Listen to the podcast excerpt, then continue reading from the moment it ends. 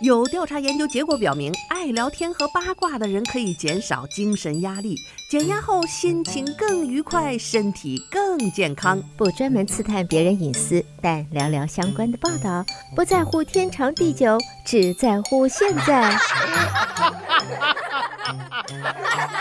爱八卦，爱八卦，爱八卦，呱呱呱呱。听众朋友，大家好，欢迎来到今天的爱八卦节目，我是主持人明明啊。明明开通了个人短视频的平台，在微信视频和 YouTube 上搜索“明明在美国”，抖音、小红书和 TikTok 上面搜索“明明信箱”就可以找到我的短视频了。朋友们，明明最近开通了网上直播的频道啊，这个目前是在小红书和 YouTube 上面，所以呢，大家搜索到我之后呢，就点一个关注和这个 Follow，然后呢，在我直播的时候，你就可以收到通知了。呃，在小红书上现在是搜索啊、“明明信箱”就可以找到我的频道。然后在周一到周五上午九点到十点，YouTube 上搜索“明明在美国”也是同样的时间，我是两个频道同步直播。在美国的朋友，我建议大家可以上 YouTube，因为这个可能会更稳定。呃，微信的直播现在正在开通当中，啊、我可能随时会从小红书转战到微信，因为在微信上我的 follower。比较多啊，数量是最多的，所以我准备还是要啊，将来从小红书的频道直播呢，还是要改在微信上呀，这样呢可以方便我更多的粉丝可以看得到。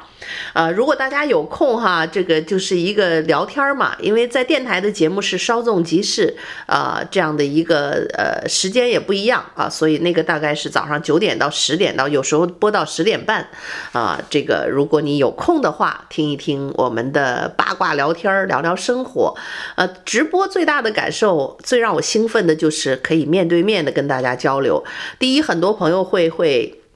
以往只是听到我的声音啊，看不到脸，现在呢，你可以看到一个人在跟你面对面的讲话。第二，就是你随时可以在手机上跟我交流啊，今天有什么样的事儿啊，问我一个问题呀，哎，我会是现场直播，有这种现场的互动，所以这种感觉就就。对于一个主持人来讲是非常开心也非常兴奋的，所以我现在还是在这个初期的兴奋当中，还没有还没有下了这个兴奋度，呃，所以大家有时间啊，非常希望在直播间看到我的老听众们啊，在小红书搜索“明明在啊明明信箱”，呃，YouTube 搜索“明明在美国”啊，建议大家搜索 YouTube，因为呃中中文的频道我是尽量留给在中国的观众啊，在美国的观众呢，呃。更稳定，因为众所周知的原因，中国的这个各各个频道哈，有时候出一点问题，直播间可能就关掉了。那 YouTube 是相对比较稳定的，所以 YouTube 明明在美国。好了，今天呢，这个爱八卦跟大家八卦一下我们的这个吃住行吧，好像最近一段时间。整个的这个通货膨胀得到一定的抑制，这个强烈加息加加加呢，有它的反面，它的好处一面似乎也是显现出来了。这个油价有所降落，然后整个的物价就是通货膨胀的速度，呃，那种原来失控的那种状态和幅度呢，已经得到了大大的改善。所以整个的消费者信心指数今年都是大大增长，所以经济数字还是今年呃，就是刚刚过去的这一年还算是蛮不错的，所以。今年二零二四年似乎是在一月份有一个开膛红啊，所以美国的各大股市啊、道琼斯啊、各各种指数都在都在涨啊，呃，但是呢，这个我们也看到了，毕竟已经通货膨胀了。从从疫情开始，我记得二零二零年的时候初期，疫情初期，我在节目里就无数次的嘚啵过，我觉得这个事儿。做一个主持人的好处就是我们会搜索很多的信息，跟大家在节目里交流。第一是我我自己认为重要的啊，选出来跟大家讲。第二呢，就是我会因为提前关注了这些内容，在我的脑海当中，对我自己的投资是非常有帮助的。在疫情初期，为了缓解当时的经济的惨态啊，然后餐厅都关门，呃，政府这各个东西停停摆。疫情那种特殊状况之下，全世界的人民都受着重创，而且当时也不知道这个东西还要要泛滥多久能结束。结果现在我们知道了，真的是，呃，真的是不短啊！有有有，我有生以来曾经经历过在北京的 SARS，那就是一一两个月的时间，最多三个月就控制住了，一年都不到，这事儿就过去了啊，就是一短暂的一环。当时也是 shut off，大家不能上班，在家里居家隔离。这一次的来势汹汹，新冠病毒大家都知道什么样子，几年的时间，所以当时各个国的政府，包括美国政府和中国政府，为了挽救经济以及大家这个当时的生存，就没有办法再狂印钱。那个时候，这这点他也他也不是这个这个藏着掖着的啊，这这些数字都是需要公布的。所以呢，可想而知，就是当时我我记得我在报这个新闻，就告诉大家。这个政府在狂印钱的一个后果就是通货膨胀。虽然现在市场上你还没有看到这个狼来了，就是因为这些钱印印出来以后，它不是马上就进入到流通领域的，它还有一套环节，比如在银行里呀，然后它通过放贷呀，或者怎么样啊，或者补助呀。你说疫情期间我们那些狂补助，包括那些餐厅，呃，那些老板他们损失巨大嘛？国家那些补助钱哪儿来的？美国政府都穷得叮当的了，现在都动不动政府要关门，这个赤字这么严重，他就算用国库里的钱也不够，所以就得狂印呢。所以当时的现状是没有办法的一个选择。那么当时报新闻，你就会知道，这种狂印钱的一个结果就是通货膨胀啊，这个价值缩水，就是这个这个现金缩水，物价会会飞涨，这是必然的。那么刚印的时候。啊，不会马上显现出来。通过这个流通一定的领域进入到市场之后，我们到啊两三年，就是疫情中后期就显现出来这个大问题了。呵，我们这这这个三口之家、四口之家，以前去一趟超市，你说一百美金啊，买买一车东西回来，现在同样的一车东西，可能就就是两两倍的价钱，或者是呃一倍半的价钱。这个明显的工资没涨啊，然后物价飞涨，生活水准下降，这是必然的。所以当时我就就知道这个股市风险也很大，然后现金的风险也不能留着，就大部分当然要留一些机动的现金，但是我就会分散在不同的篮子里进行了一个投资的组合。现在看来，这个这个当时的决策是正确的啊，我几乎不但没有没有任何的损失。然后还还是加上运气也不错吧。除了运气，我这个买房地产方面的运气，我觉得不光是运气，是你的一个观念，就是人经常很难挣自己认知以外的金钱。就是当时我已经知道现金是不能留着，所以这个把手里的现金留下够一两年的生活费，剩下就都要投资在这个保值增值的这个投资产品上。所以当时我除了买了一个人寿的年金，就是自己退休保障，这样就活到一百岁。它是你只要活着就一直给你发钱。的那么一东西，哎，这个作为你投资组合里非常重要。然后呢，你要找一个放心的人啊，帮我买，就是他每年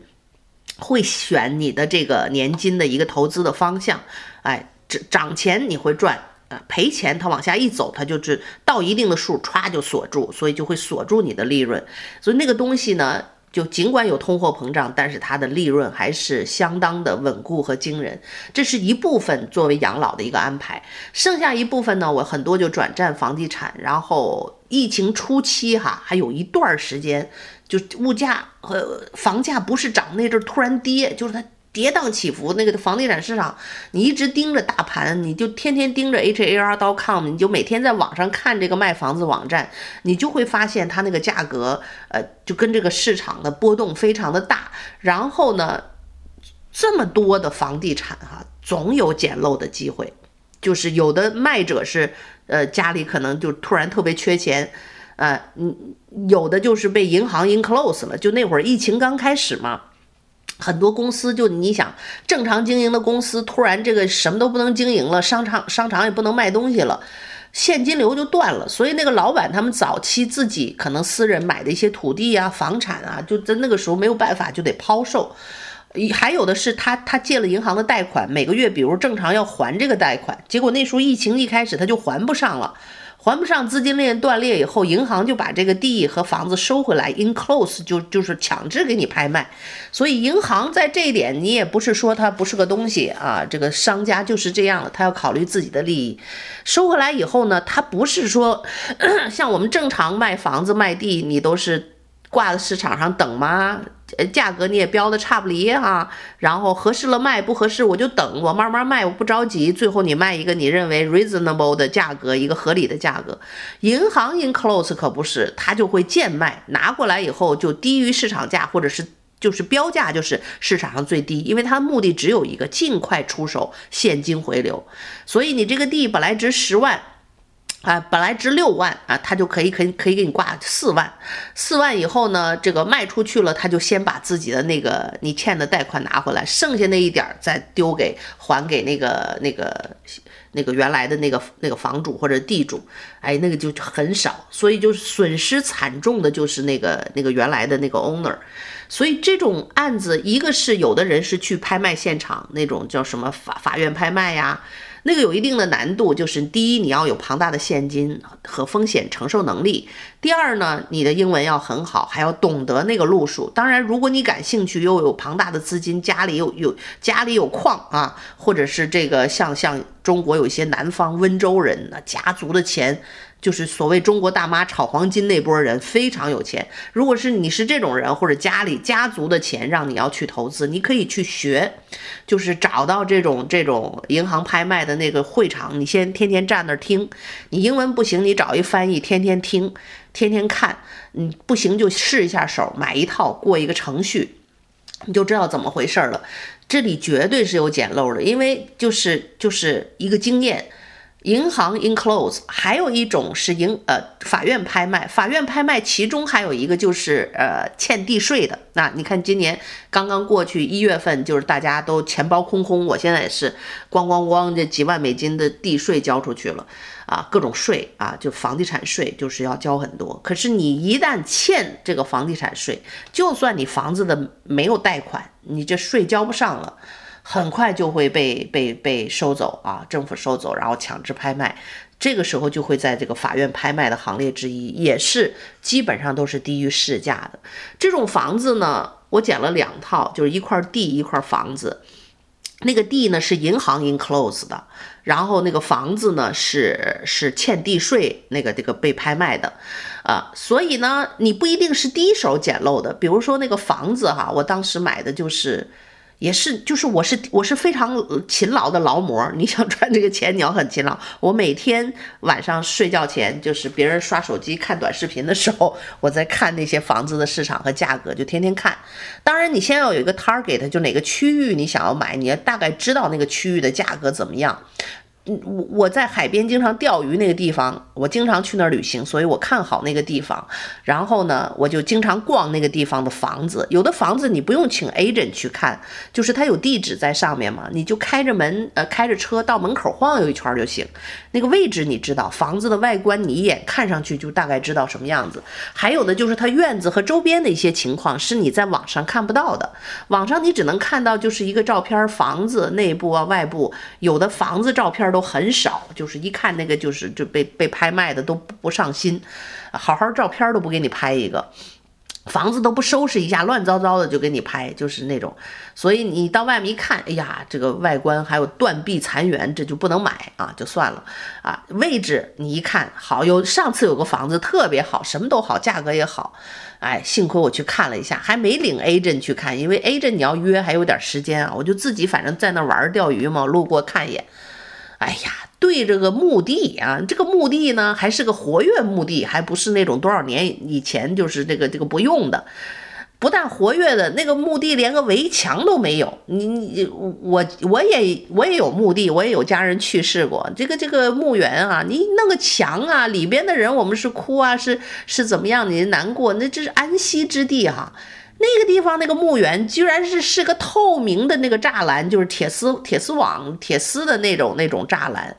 然后呢，就是那个房子那个价格那么好，斜对着就就就是前门，基本上你就能够看到这个墓园，还能够看到里边的碑，还有里边的这些送葬的人群和痛哭的人群。哎呀，以咱们中国人的来讲呢，那那绝对不能买，是吧？啊，这个这这这个一那个房子非常好啊，紧紧对着墓园，所以你想想看哈，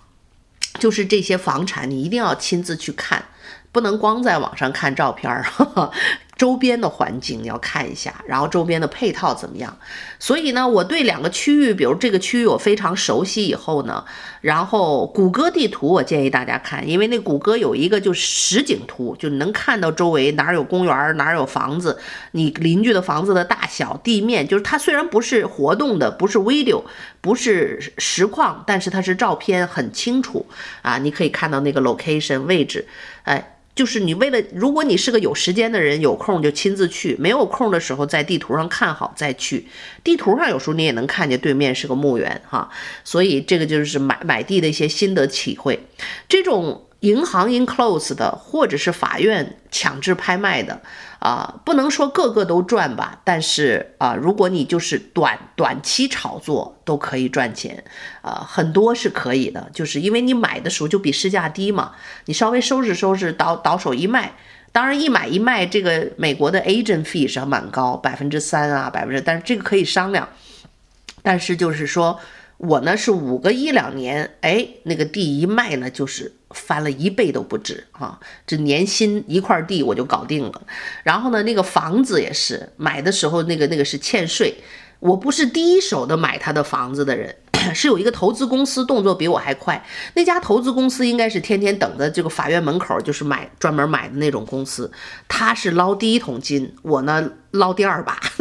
就是他买的应该更便宜。然后他们投资公司力量也大，就资金雄厚嘛，他可能一下子买好几套啊。包括我旁边那块空地都是他买下来的，所以呢，就是他买了之后呢，投资公司也很现实，我就要短平快，我不要压着资金，所以突然就蹦出来一个，就是。里面有个烂房子，但是那块地的钱，那两大块地呀、啊，这就近一个 acre 在那个地方，就是那个价格，就买这块地都超值。这正常买这块地都要八万、十万，可是呢，他这块地卖才卖就是这个呃六万六万，然后我还给砍掉一些，五万五买，你想想多便宜。当然建那个房子要花很多钱，最后房子要建要花个十万二十万，但是。就是，如果是单纯的一个土地的一个炒作啊，它你买的时候就低于平均的价格两万，你稍微收拾收拾或者五个一年两年再卖，哎，这个赚这个差价是是一个问题不大的一个事情。当然，就是也是需要你付出时间精力，要去看房看地，天天在网上盯着这个网上的这个市场。呃，以以我意外的就是，我经常买的这个，就过去买的这两个特别便宜的这个哈，我一直觉得出来就会没有，哎，不是那样的，还是有很多这种机会。那个那那那个那个出来都在那儿待了两个星期都没人出价，然后我才出的价，所以这个时候你反而更有有机会去砍价，因为他也发现出来了两个星期都没有人出价。哎，你出了价，我现金买家还能砍掉个这个一定的钱，这砍掉的钱就是你赚的。好的，听众朋友，您正在收听到是德州中文台的爱八卦节目，我是主持人明明。稍事休息片刻，欢迎继续收听今天的爱八卦节目。好，听众朋友，欢迎继续收听德州中文台的爱八卦节目，我是主持人明明。上半段呢，跟大家扒拉八卦这个我买房买地投资的一些个人的经验吧，这个只是个人的经验啊，我还是建议大家的多学习多了解啊，不要盲目啊。也有朋友跟我说，哎呀，你这个自己的经验这么这么顺利，能不能带带我们玩啊，或者带谁？我说我可以把这个方法告诉你，但是我不会。Exactly 就是确定的跟着你，嗯，某一个房子要买不要买，这个是个人的一个判断，而且是一个一个巨大的一个责任啊，因为任何事情都有风险。你确实现在买的是便宜，可是明天经济出现什么问题，后天政治发生什么风险，发生战争，一下砸手里了，或者是多少年就卖不出去，或者是市场动荡往下走，这也是有可能的。但是。就是说你，你所以鸡蛋要分在五个不同的篮子里，千万不要所有的事情看准了全放在这一件事儿上。亲朋好友的钱借个遍，全跟我一块儿去做这个，哎，有可能会你一下子就成功做得很大，也可能会一下子摔得很惨，赶上一点风吹风吹草动、政治风险、地缘风险啊，这个这个或者是自然灾害的风险，来个地震，来个什么飓风，来个海平面上涨，哗给吹没了。这个风险确实是有的，所以呢，在生活当中，我尽量不亲自跟别人合作，我都是自己独断独行啊，风险自己承担。那么以过去的这个一年的一个经历看呢，现在是赚到了，还是还是一个非常好的一个方式和方法。所以有有朋友会说：“咦，你这这个这个不要跟别人分享吧，哈，自己是不是没机会了？机会大把的。就是以我的经验，现在我没事儿，有时候也在网上看，也会看到一些特别好的，就是一看就是一个好的项目，位置特别好。比如在夏威夷，我买完了这个房子，我我。”对于那个岛，现在越来越熟悉了，也知道哪一个位置，包括离城镇近是这个 location location 是多重要，所以忽然你就会看到蹦出了一个一个一个呃这个二十八 acre 的，就是快三十个英亩的一大片地，一个农场，然后位置那么好，然后价格可能就是就是不到一半个 million。这个如果是一个一个我自己有那么多钱的话，绝对是一个好的投资，会增值。但是，哎，自己的现金 flow 不够啊，或者是说我也不会借钱，或者找朋友拉拉着合伙去做这件事儿，就是因为，哎，每个人对于生活的要求不一样。你你把自己该赚的赚了，生活没有压力，或者是没有这这些特别大的责任，何不是一个轻松愉快的一天呢？这个世界上，这个这个有有办法赚钱的地方还是非常多的啊，但是并不是你都都要去做啊，然后把自己搞得很累，或者是很大的麻烦，这个都是没有必要的。所以大家如果感兴趣，就是我建议大家学一学，或者是拿出你一部分的资金去。试试身手哈，这个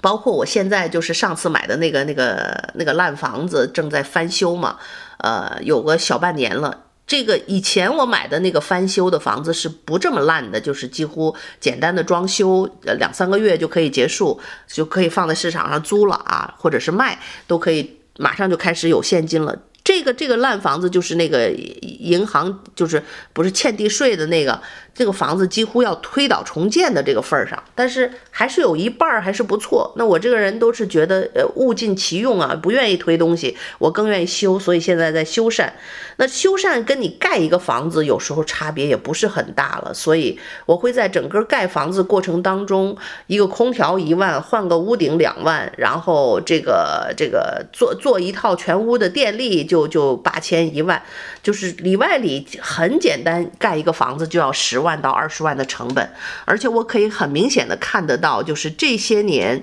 呃，去年和今年，最近这两年，整个的物价的飞涨，建材成本也是飞涨。我的工人也在讲，以前这些电线啊，成本多少钱？现在这个电线一下这百分之多少几十的价格就成本就涨上去了，再加上人工的成本，所以呢，这个都是大家要考量的。所以当你以我的经验，就是你买旧房子收拾的时候，哎，那些状况良好一点，就修缮不是动作特别大的，还是蛮值得的。因为早年呢，这个物价呀、建材啊，成本都没有那么贵，啊，这是一个经验。那么今天爱八卦跟大家聊的还有一个新闻，就是美国二次购房者的平均年龄飙升至五十八岁，首次购房的平均年龄比四十年是上升了六岁，什么意思呢？就是说，现在一个最新的数据显示，过去四十年来，美国第二次购房者的中位年龄大幅上升，而首次购房者的中位年龄也小幅上升了五岁。也就是说，一九八零年以来呢，美国美国人购买第一套住房的这个年龄有所上升。以前呢，四十年前可能从从三十岁就可以呃买买自己的第一套房子了，现在就得平均到了三十五岁。所以说，高昂的住房成本、创纪录的高抵押贷款利率和组建家庭的延迟，以及房源的供应有限，各种各样的原因，造成了现在美国人拥有自己的房子，第一套房子的年龄大幅上升。那么第二套房子年龄的上升呢，到到这个呃五十八岁呢，就是也是多种多样的原因啊。第一是跟前面原因一样的，房子越来越贵，负担不起啊，利率越来越高啊，交不起。第二呢，就是说这个呃很多这个第一第一次买房的人呢，不像早年四十年前买的是那种单身公寓啊，或者很小的，可能他第一次购房就买了一个中型房屋，就是他可以不用换房子的，哎，所以呢，这个也是一个原因，这样的二次购房的平均年龄比以前大了很多。一九八零年呢，二次购房者的年龄平均为三十六岁。哎，现在呢，第二次买房换房达到了五十八岁啊，所以听众朋友们看看，咱们都都都都在哪个行列？哎，看完以后，我我自己一直是觉得自己哈太幸运了，很很年轻的时候。我这个中国人爱买房子爱土地，这真是没办法。你确实就觉得住在自己的家里，自己的房子心里踏实啊，没有那种寄人篱下的感觉。租房子租两天搬搬家，你就知道那痛苦的滋味儿啊。所以自己的家很踏实。中国人爱买房，呃，我我是是个例。我很年轻的时候在北京电台那个时候工作，收入很高，然后广告公司的收入很高。小富婆就是二十多岁，在同学们都租房子穷的叮当的时候，我已经在北京东三环买了一个复式的两层的那么一个公寓的顶层，啊，然后这一套房子。早年当然是贷款买的，要要要还个房贷十五年，然后我是提前房贷就还完不说，我我后面收入又好了，就换了个大房子，小房子就没卖，哎，我这念旧啊，留着给我妈住。结果呢，到后来就是大家就都知道，北京的房价涨了多少倍。等到我卖出去的，等到我移民到美国，决定卖掉那些房产，只留一套房产住的时候，那赚的已经是真的是盆满钵满。所以呢，这个这么幸运的自己，我还是非常感恩。所以也是由于在房地产上有过这么多幸运的投资，所以一直呢就觉得擅长的事情要多做，呃，看好这个。呃，就是人员的流动，一个城市它的房价未来的支撑一定跟它的净流入人口和流出人口是成正比的。你你有人进来就需要买房，房地产市场就有保障；没有人进来全往外逃，哎，这地方房价肯定要跌。这这这是一个总体的趋势，所以对经济形势和生活呢有一些直观的。各方面的新闻你都要看，然后你就会有一个相对客观的判断，啊，当然所有的投资都有风险的，这这都像赌博一样啊，但是。这个风险你能够控制多少啊？多少是自己能够承受的风险？这个自己必须拨了算盘，好好算一算。这样呢，你的投资生活和个人的生活才会比较好。那再说个闲话哈，马上快到春节了，我们这家我现在所住的小区的春节大聚会又会在大年初二举行，在我一个闺蜜的豪宅里。然后 我又是这这这次。大 party 的主持人就是把这些华人邻居聚在一起。感恩节我们已经成功的聚了一次七十多人的聚会。这一次春节呢，现在看也已经有四十人左右了，可能临近的时间会有更多。呃，就就是这种感觉。然后每个人介绍自己的工作，你会发现，哎，这华人啊，很多人做房地产的，是做投资的，才才能够有比较好的这个，呃。这些都是这这这个他们可能赚的比较好的一些方面吧，啊，当然也有一些高级打工和医生了。哎，这闲话。好了，听众朋友，有空呢，欢迎到我的直播间跟我聊一聊。在 YouTube 上搜索啊，明明在美国；小红书搜索明明信箱。每周一到五上午九点到十点，我们现场直播，欢迎朋友们和我进行交流。好了，听众朋友，再次感谢您的收听，祝你有个愉快的一天，我们下次节目再会。